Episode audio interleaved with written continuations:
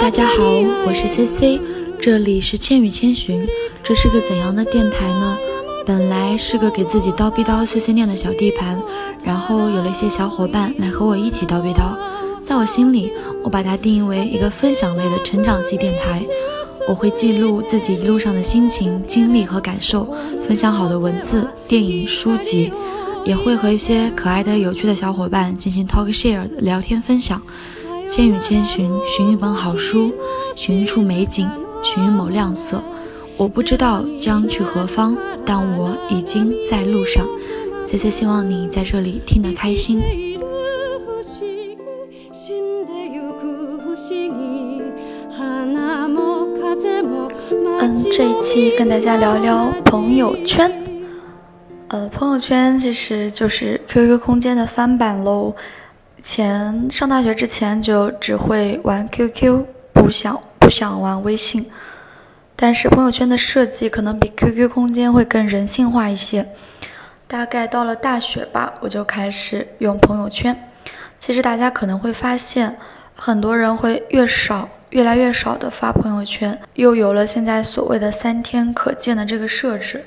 有的时候忽然记起谁，然后想去看一下，发现哦，三天可见，嗯，贵了。嗯，朋友圈很多朋友，包括我自己啊，会喜欢发照片啊，旅游的好看的剧，分享一些好玩的东西，朋友聚会，还有一些关于自己的呃一个进程，一个好的消息这种。但是生活不可能天天都是诗和远方，但是人们呢，总归都喜欢比较正能量和开心的东西。但其实怎么可能每天都那么美好呢？谁都会有，嗯，不高兴、难受、生气、受伤、脆弱的时候。但是这些糟糕的情绪、脆弱的小心思，我并不喜欢去分享，嗯，或者说，我并不喜欢把它放在朋友圈去说。呃，第一个是觉得，呃，朋友看到会担心，而且发在朋友圈也没有办法解决你遇到的困难。那如果你是有朋友的话，你不，你有一些嗯、不开心的事，你不直接跟他说，你发在朋友圈，就显得很矫情啊，非要等着别人去问，哎呀，你怎么了？怎么了吗？嗯，还有一个点就是，我之前其实屏蔽过几个同学，为什么呢？就是呃，朋友圈或者说 QQ，它是一个比较公共的社交平台，呃，就是你说什么，大家都是看得到的。然后那几个同学吧，就是各种吐槽啊、埋怨呀，或者发一些看似极其文艺的句子啊，但是你每天来刷屏，看上去就特别的无病呻吟，呃，就简直不想看，就说啊，为什么要看这种东西？我都不想跟这种人做朋友，所以也会换位思考。嗯、你有什么很丧、很当的东西，就啪甩到朋友圈，人家想看吗？其实人家也不想看。真的有困扰、麻烦、伤心的事情，呃，第一步是应该你自己先静下来，想想说为什么出现这个问题，这个麻烦，是不是我哪一步或者哪儿做的处理的不好，然后该去想怎么解决这个问题。自己想的真的很头疼，想不好、不确定的时候，可以找家人还有好朋友一起聊一聊嘛。真正关心、了解你的人，肯定是生活在你身边、是真实世界里面的人，而不是在朋友圈，也不是在哪个虚拟的平台上面。但是我不否认，有的时候和一些未曾谋面的朋友也能就一个话题聊得很开心，这就是另另一面了。嗯，记得茶姐以前写过一个文章，里面大概就是说，有一句话是：成年人的温柔是心里很丧，却绝不诉苦。还有说，真正的痛苦和真正的幸福是一样的，都是不愿意说出来的，说出来的都他妈在撒娇。嗯，然后还有一句，就是这篇文章的末尾吧，大概写到：我从来没有见过任何人是靠撒娇和示弱走出的困境。嗯，就他还写了很多朋友圈的现象吧，就感觉茶姐很可爱，好像把闲余的时间都贡献给朋友圈一样，来默默潜水的观察各种嗯动态呀，然后发圈人的心思。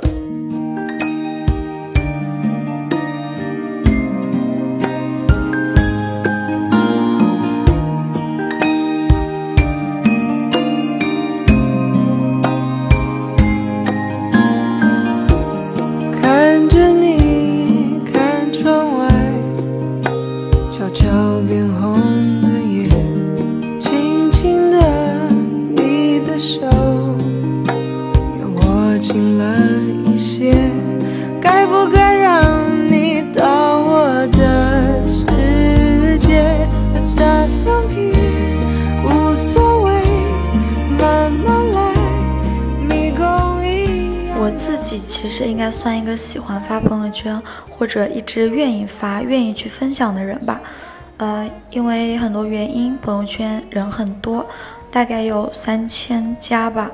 我的朋友圈其实对我来说就像一个记录本，和微博很相似。就哪天有什么高兴的事情啊，就会随时写一下或者分享一下，很方便。也可以就一个小话题、小句啊，跟别人互动一下。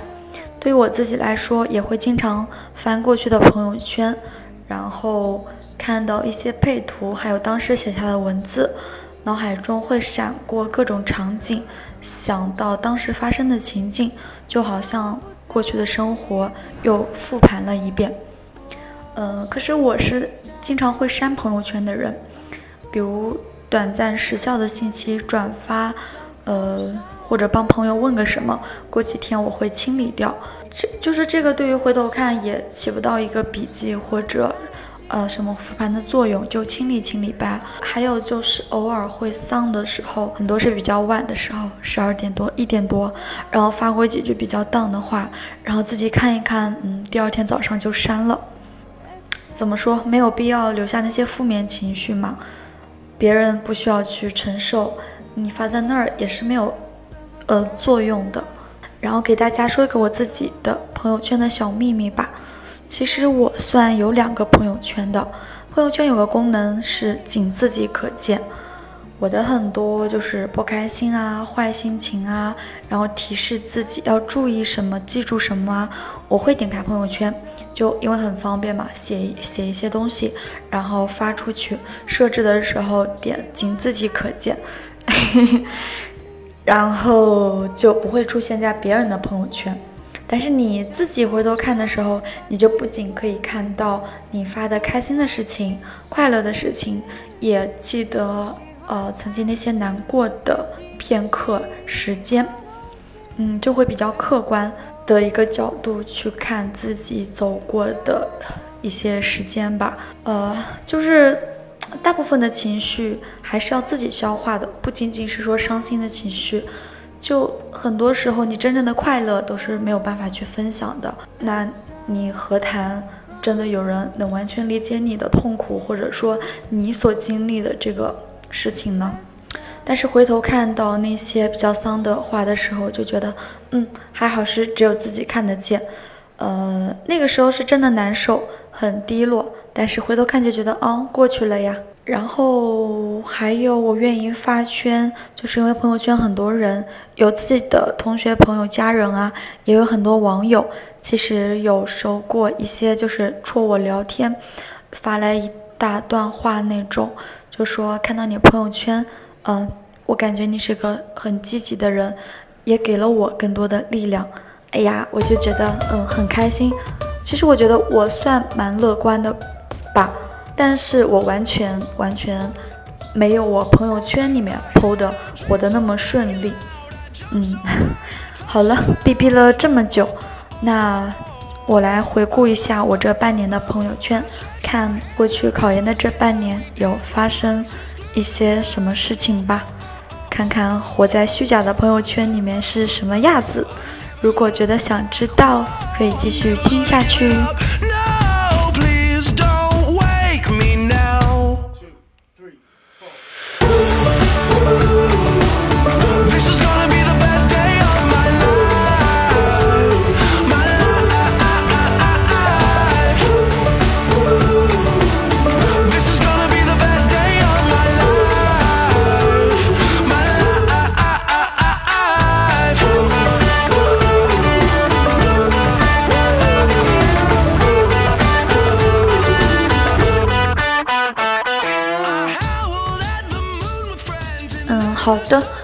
现在已经翻到了我的朋友圈，一九年的第一条，哇，好有仪式感呀！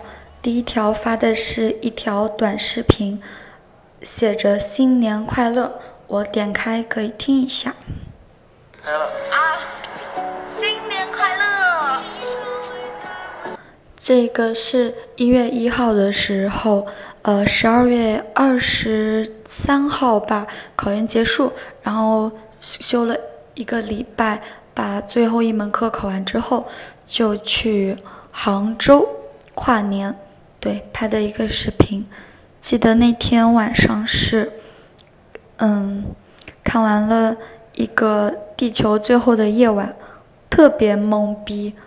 反正到现在我也没有看懂。然后很晚，呃，从我们是在杭州跨年的，然后。晚上十二点散场，呃，打不到车，我们就走了快三个小时，走到住的那个民宿，嗯，还是蛮开心的。然后我看看后面，一月九号，一月九号是发了一个我看的书的截图，我觉得描述的那段话我很喜欢，给大家读一下。好玩的是什么？我妈喜欢种桃花，我到哪家门口或者院子里都有一棵树，就哪怕是那种红色的天空下，春天到了，我爸跟我伯父在花树下饮酒，喝白酒。有一天，花瓣飘到我爸的酒碗里面，我爸一饮而尽。可能每个人对美的觉察不一样，我觉得那一瞬间是非常美的。这本书应该是。许知远的那个十三幺的一个采访的合集，然后看到这段话的时候，嗯，树、天空、酒、花瓣，我就想这几个就觉得好美啊。然后一月十一号，我发现的频率真的好高，这个是在一席上看了一个演讲，呃，就一大段话我就不说了，最重要的是。我看到了这句话，他说：“我给大家讲一个我朋友的故事。这个朋友是大象公会的创始人黄章进。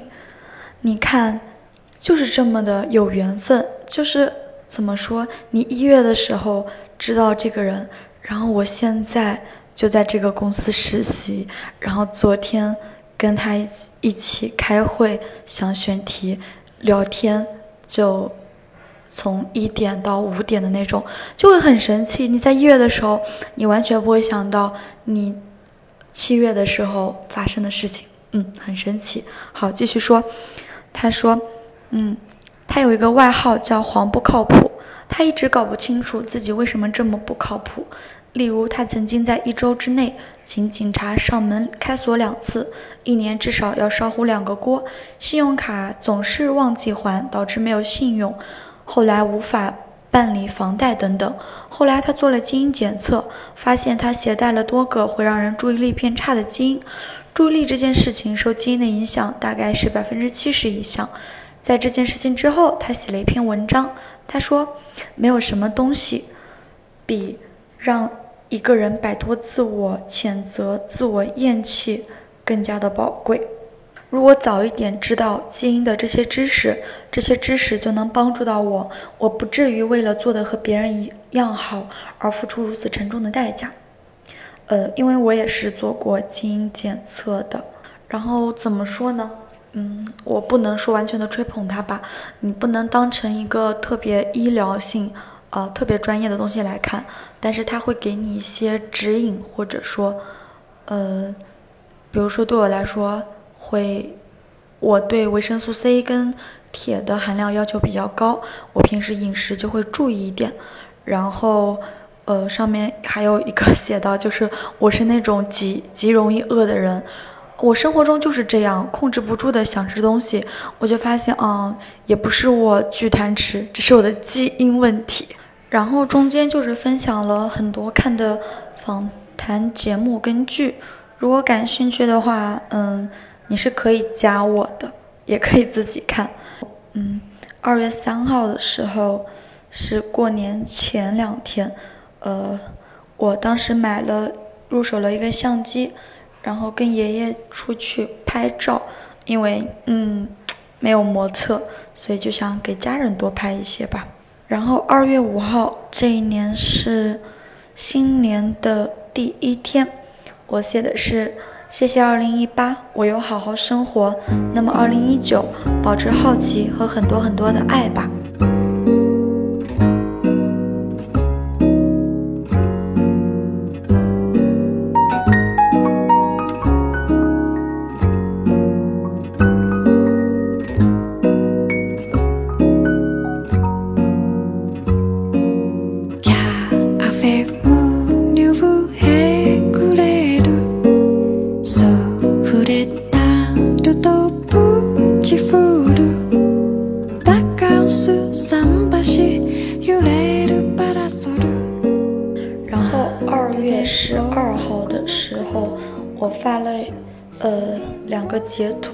纪录片《人间世》的截图，嗯，当时我发这个的时候，《人间世》是记录了很多，就大概是关于医院啊，或者说反正比较沉重的话题。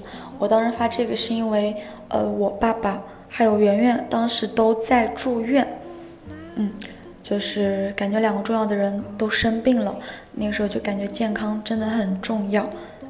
嗯，其实 这一块有我自己仅对自己可见的内容。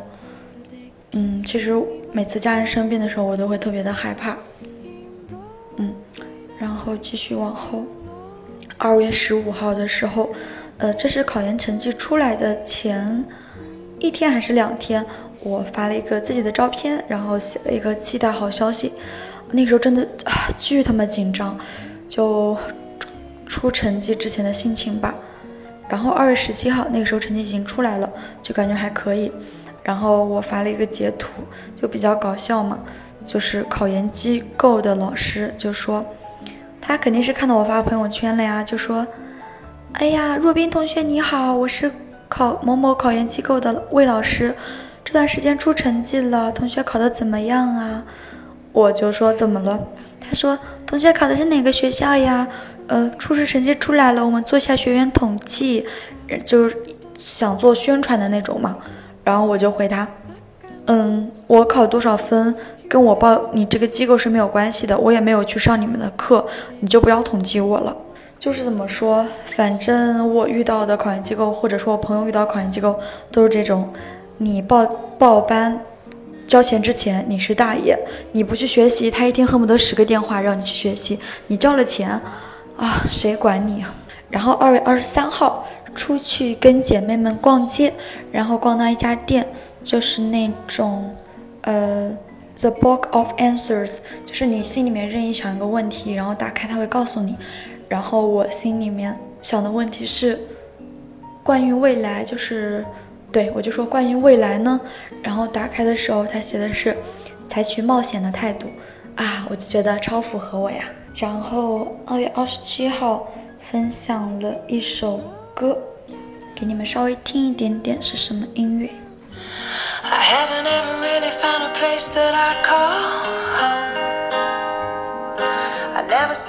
这首歌叫《Life for Range》，习惯的译法是漂泊的心。也有人直接翻译为“租来的生命”，我更愿意称它为“人生如寄”。我们不知道该往何处去，好在本来就没有所谓的目的地，也没有什么能阻挡我们天涯浪迹，因为我们从来没有真正的拥有过。就当时听这首歌，然后看评论，就觉得哇，很有感觉。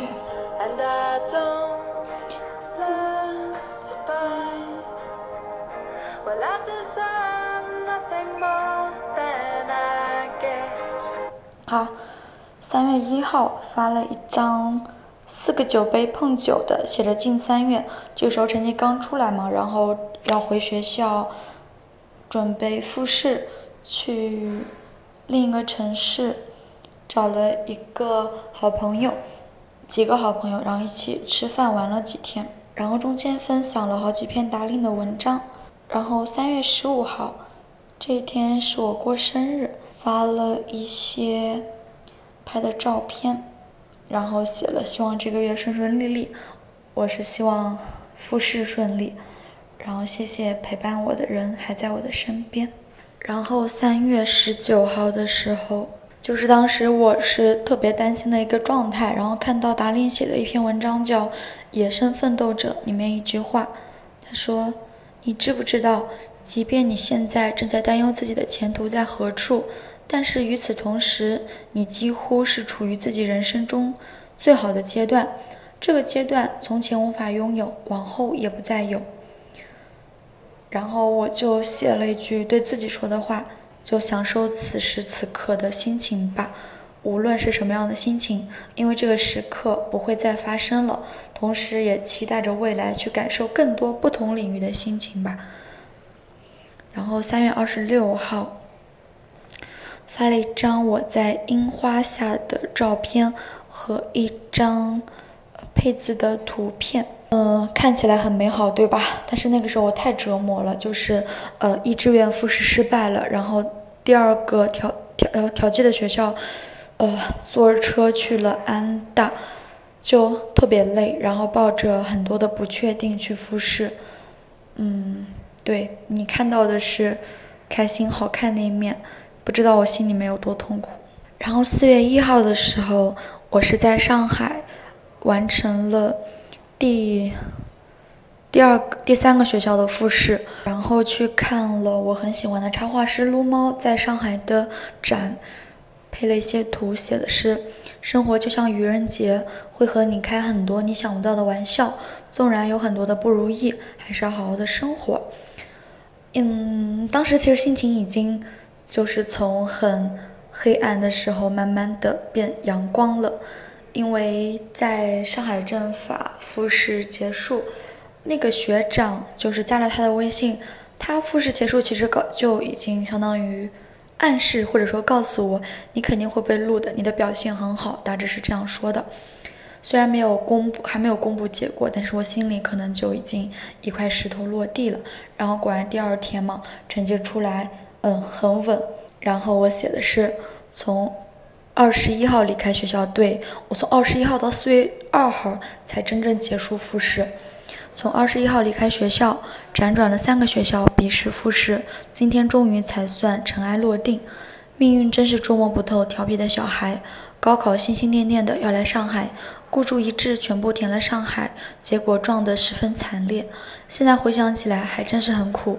那考研已经不想去，或者说已经不敢填了，可是却阴差阳错又把这个地方抛给了我。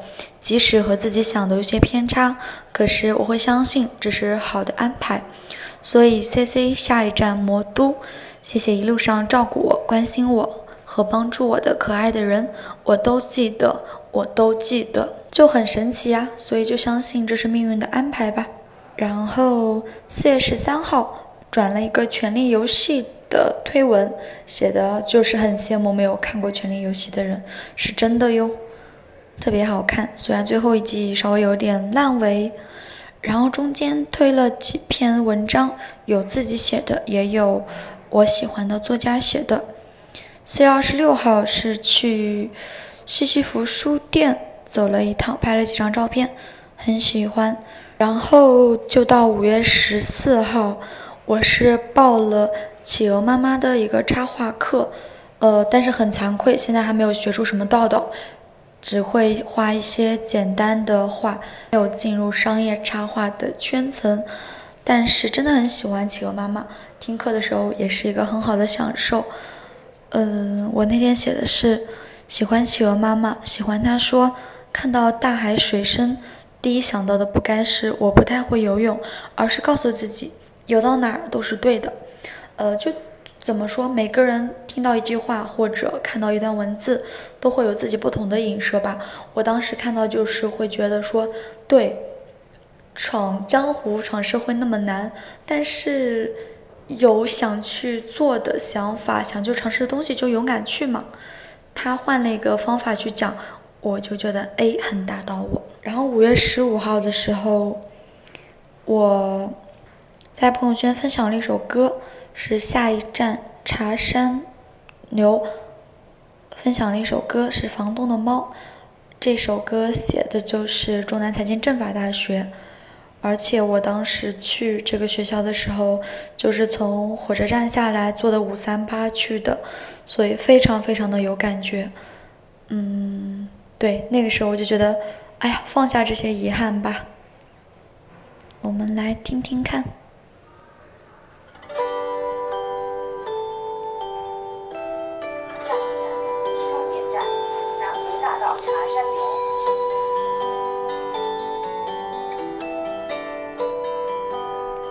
嗯，然后五月十九号。啊，其实到五月一直到六月份这么长时间，都是在被论文折磨。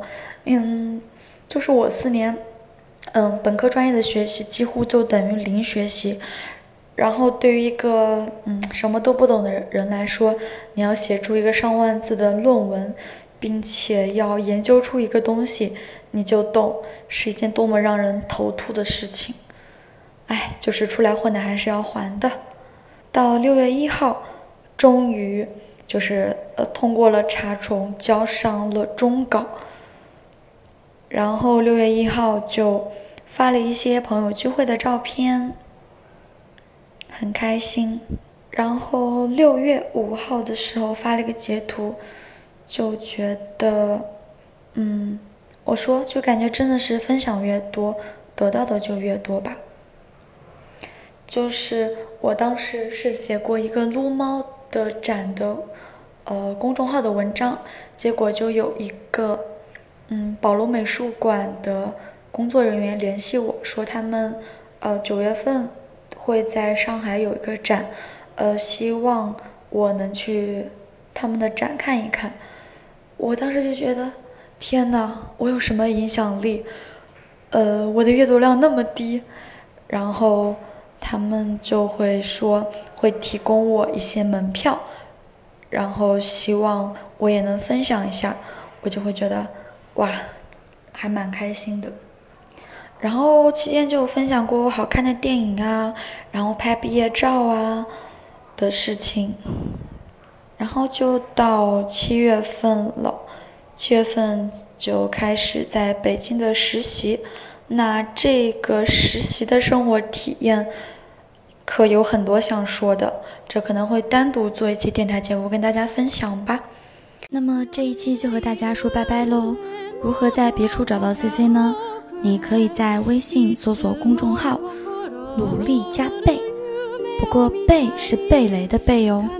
也可以在微博搜索“努力加倍 CC”，个人微信也可以加啦，微信是。H R B 一九九七二九，要记得备注“千语千寻”哟，下期不见不散。